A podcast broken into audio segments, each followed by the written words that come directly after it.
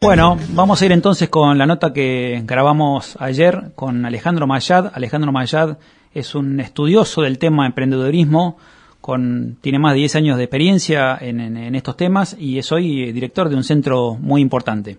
Así que Iván, vamos por favor con la nota.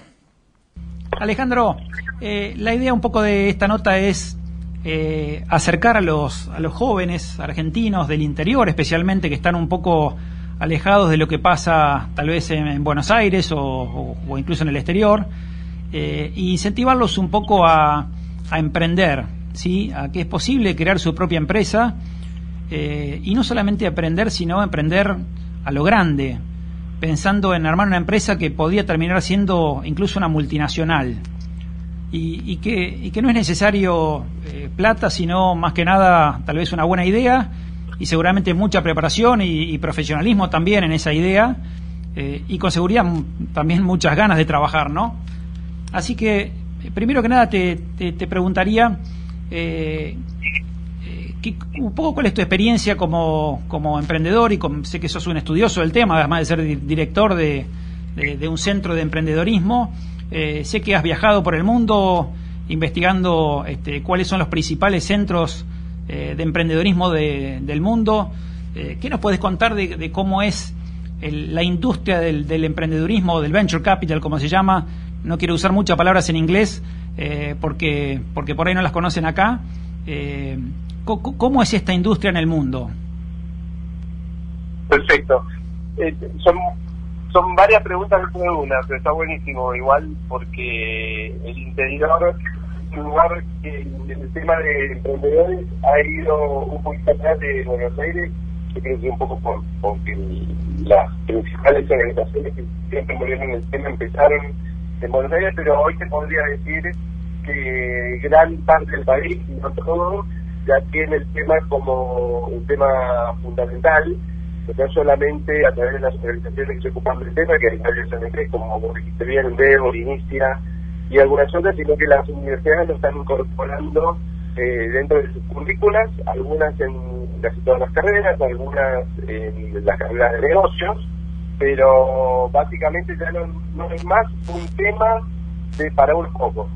Esto te lo cuento porque yo estoy en contacto con el ecosistema emprendedor desde hace más de 10 años y he visto esta evolución positiva de la instalación del tema como un tema relevante no solo desde el punto de vista académico, sino también desde el punto de vista de la comunicación. Hoy eh, La Nación, por ejemplo, el Universidad del país tiene una sección que se llama Emprendedores, eso hace 10, 15 años no pasaba, eh, también, eh, por nombrarte algunos medios eh, periodísticos, pero apertura, bueno.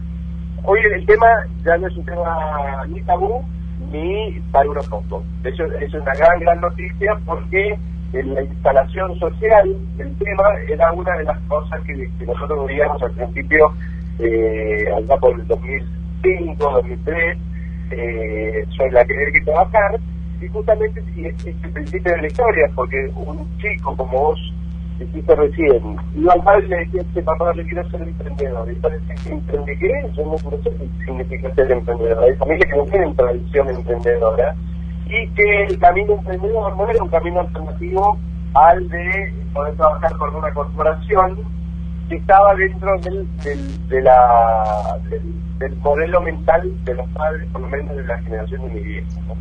Entonces, eso, eso cambió para bien. Toda la parte cultural, yo creo que nos hemos ido un poco al otro extremo, donde el ser emprendedor es tan cool que te olvidan todos los problemas que hay en el medio y de todas las cosas que pueden salir mal en el proceso entonces. Pero es, preferible un mundo como el actual en ese sentido, en lo cultural, y un mundo como el, el de hace 15 años.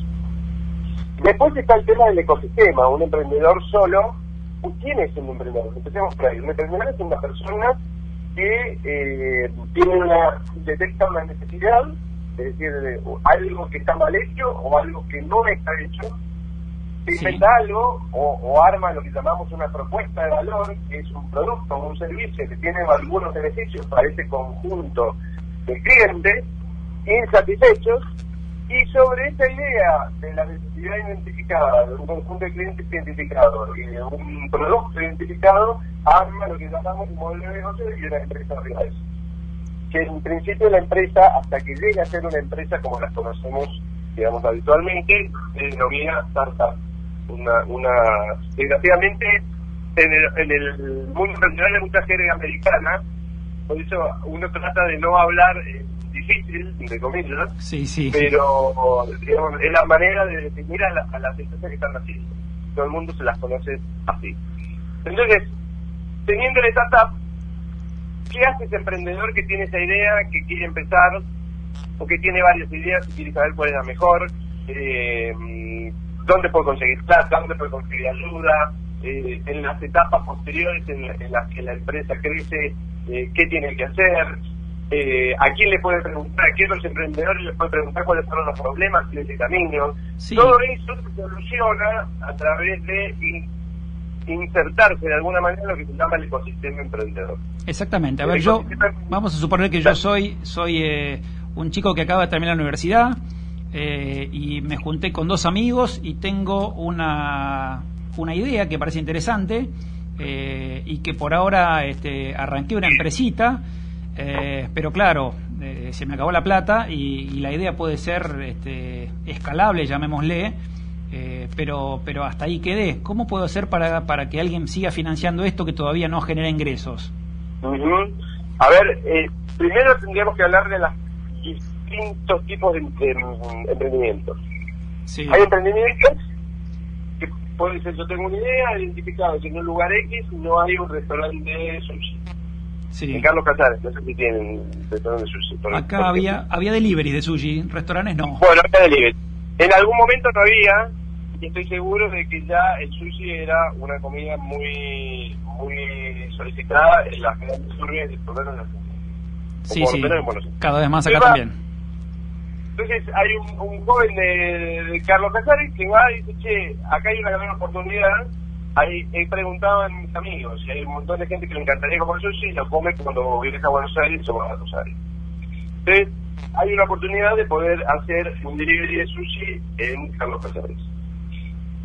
Em- Sí. em- empieza, o sea, hay un montón de cosas que nosotros enseñamos en la universidad que no te voy a contar ahora, pero hay maneras de poder disminuir el riesgo inicial que tiene todo emprendimiento a través de cómo diseñar el modelo de negocio, qué validaciones haces, qué experimentos haces, etcétera. Bueno, eh, esto es la primera parte de, de la nota con Alejandro Mayat. Eh, quería destacar algunas cosas, ¿no? Que- Qué interesante. eh, emprender ya no es, no es algo solo para pocos, dice, ¿no? Esto, eh, quiero contarles que es una actividad, el emprendedurismo, tanto desde, desde los, eh, los, los nuevos emprendedores como los fondos de capital que quieren invertir en empresas nuevas está creciendo año a año en la Argentina y también en, la- en el interior. O sea, hay gente dispuesta a estar financiando emprendedores que se organizan para hacerlo, ¿correcto? Para darte una idea, eh, en el primer semestre del año pasado hubo 29 nuevas empresas, empresas de estas que están naciendo, que recibieron 290 millones de dólares en de estos fondos Sí. que apuestan a estas empresas nuevas, apuestan a que crezcan y a que el día de mañana eh, puedan eh, tal vez o salir a la bolsa o venderse a, a- a jugadores más grandes, digamos. Eh, me gustaría comentar el caso, bueno, hay varios casos muy conocidos, como el de Mercado Libre, ¿sí? Sí, sí, Este, por. Marcos Galperín, eh, que se han hecho realmente multimillonarios, eh, y estos casos claramente son contados, pero eh, hay muchísimos casos, este, mucho menos conocidos, de gente que arma sus empresas, logra financiarlas y les va bien.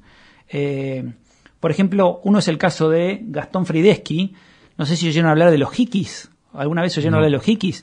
Probablemente no, yo tampoco, pero mi hija que tiene siete años y sus compañeros saben lo que son los hikis. Y, y los hikis son unos cordones, para atarse los cordones de los zapatos, Ajá. que este, Gastón descubrió en el año 2012 que atarse los cordones era complicado, Sí. era aburrido. Y, que hay que hijos- aprender. Exactamente, que enseñarle a tus hijos. Bueno, él inventó unas gomitas de colores con unos ganchitos eh, que resolvían el problema. Bueno, en 2012 arrancó con esto, empezó a, a tratar de levantar capital, eh, levantó 160 mil dólares en una plataforma de internet que se llama Kickstarter, que está hecho para eso, donde Sí, sí. uno presenta una idea y, este, y puede levantar capital. Y hoy, Ocho años después vende los Hikis en 47 países. eh, hizo dos rondas de capital donde levantó 15 millones de dólares. ¿Sí? Seguramente no lo conoce nadie, pero esto es uno de los tantos casos desconocidos donde hay gente que está creando empresas y está creando mucho valor y está en hoy 47 países. Pero está bueno también entender que no solamente yo como emprendedor reconozco que la, la, la, parte financiera es una de las restricciones más importantes, la parte, digamos, los fondos para poder financiar un proceso emprendedor, pero también hay un método, ¿correcto? Es un poco lo que decía él, o sea, hay un método, hay un plan de trabajo para generar un emprendimiento, ¿correcto? Sí, sin duda, eh, como eh, hacía yo un poco en la introducción de la nota, eh, uno de repente dice, bueno, Marcos Galperín, bueno, tuvo mucha suerte. Eh, por supuesto que Marcos Galperín tuvo suerte, pero además de suerte hizo todas las cosas bien. Estudió el tema, entendió qué es lo que buscan estos fondos, quiénes aplican para eh, recibir estos fondos y quiénes no, cuál es una idea escalable, etcétera, etcétera. Sí, todo eso es una preparación, no es no es solamente suerte. Hay un poco de suerte, porque hay muchas empresas que quedan en el camino, o hay muchas que no reciben financiamiento, pero hay muchas otras que hacen las cosas bien y logran financiarse y logran tener empresas exitosas, tal vez no tan, eh, no tan conocidas como, como estos grandes éxitos. Hoy existen, para darte una idea, y con esto termino, y, vamos a la segunda parte de la nota, eh, seis unicornios argentinos. ¿Qué es un unicornio? Una de estas nuevas empresas que vale más de mil millones de dólares. Sí, ya tenemos seis en Argentina en los últimos 20 años. Y empresas con valores mucho más chicos está lleno, que de a poco van creciendo eh, y van generando valor y trabajo para la Argentina. Buenísimo. Vamos a la segunda parte de la nota, Iván. Que le dan plata al emprendedor a cambio de acciones de la compañía. Sí. Estos inversores en el mundo de las startups se llaman el mundo del capital emprendedor. Y en Argentina existen actores que, que cuya ocupación diaria es ver emprendimientos para poder invertir en ellos. Y así como existen en Argentina, existen en muchísimos países del mundo. Hay, hay en algún momento se llaman fondos, cuando invierten mucha plata. Hay fondos que son latinoamericanos, que están en Argentina, y hay fondos latinoamericanos que están en Brasil, en Chile, en Colombia, y contanos, para, para tener una idea, yo yo tengo eh, un, una, un emprendimiento de estos que puede ser una idea exponencial, que, que puede llegar a, a, ir muy bien, o bueno, o puede fracasar también, ¿no? Como muchos que, que también fracasan. Sí, pero, eh, ¿cómo, ¿Cómo hago para sentarme eh, enfrente a uno de estos gestores de fondos? ¿Cuántos, para tener una idea, eh, cuántas personas como yo que quiero hacer esto se han sentado el año pasado y han recibido fondos? Eh, de capitales de, de, de, de, venture capital, de, fondos de, sí, sí, de capital emprendedor. De capital sí, emprendedor, sí. traducción que se llama capital emprendedor. Claro, pero lo traducieron porque venture te, una palabra. Te pedí que no hablar en inglés y terminé hablando yo en inglés, perdón, perdón. eh, mira, la, la, lo interesante de todo este mundo, primero es que Argentina es dentro de eh, Latinoamérica, que el cuarto o quinto país donde más invierte en emprendimientos. O sea, no estamos bien posicionados. En algún momento llegamos a ser el primero, después nos pasó por encima Brasil, nos pasó por encima Chile, Colombia y México. Eh, nosotros vamos en retaguardia. La, cosa positiva es que la inversión en emprendimientos está creciendo. O sea, año a año, si bien crece poco, va creciendo cada vez más. Hay varios actores en la Argentina a los cuales uno le puede tocar la puerta. Otra cosa que hay que decir acá es que no, no todos los actores invierten en el mismo momento del emprendimiento. Existen algunos actores en el inicio del emprendimiento que se llaman aceleradoras o también las company builders o, o de compañías que invierten en la primera etapa del emprendimiento. Entonces, para poder tocar la puerta, lo primero que tengo que hacer es tener una idea que tenga o apunte a mercados muy, muy grandes.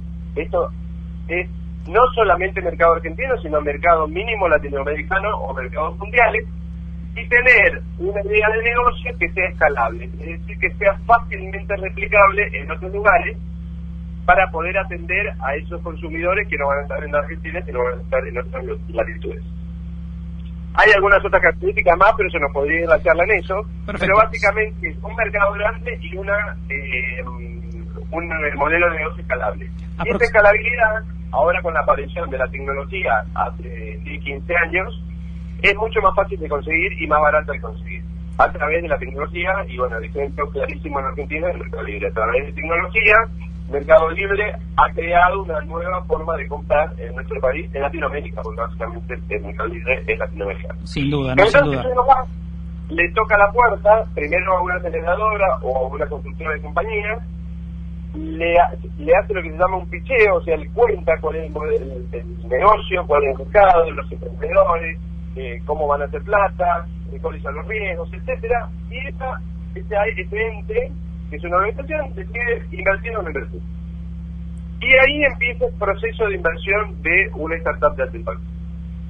Primero con la inversión de una aceleradora y después vienen otros actores a lo largo de esa cadena que van invirtiendo cada vez más plata. Y esto es una industria, como vos dijiste, industria de venture capital o capital emprendedor. Estos inversores que entran en algún momento son lo que se llama inversores pacientes, porque esperan 5, 7, 10 años que esa empresa crezca, como hizo Mercado Libre, para seguir poniendo el mismo ejemplo y que nos entiendan, eh, y en algún momento se retiran, hacen líquido, llamando líquido a, las acciones que tienen salir, transforman en plata de vuelta, con la idea de que la plata se ha multiplicado respecto a la plata que pusieron al principio. Ale, se nos va acabando un poco el tiempo. Este, quiero hacer dos, o tres preguntas rápidos.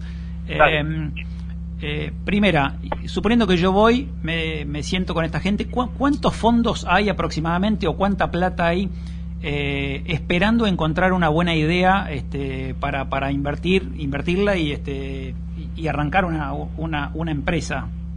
Perfecto. A ver, lo, un emprendedor que tiene una idea de alto impacto puede acercarse a una aceleradora y puede esperar que le inviertan entre 20 mil a 100 mil dólares. Ajá. ¿Y cuántos cuántos fondos de estos hay, oyendo a emprendedores? Mira, no tengo bien claro el número y no te quiero mentir, Mariano, pero hay un eh, informe que es eh, gratuito y se puede bajar, eh, que está en la página de ARCAP, que es la Asociación Argentina de Venture Capital o de Capital Emprendedor, digamos. ARCAP NCAP, y ahí uno se puede bajar el informe y tiene clarísimo el, todos los actores en las distintas etapas de la, de la, del proceso de inversión. Una cosa importante es decir que esta es inversión privada.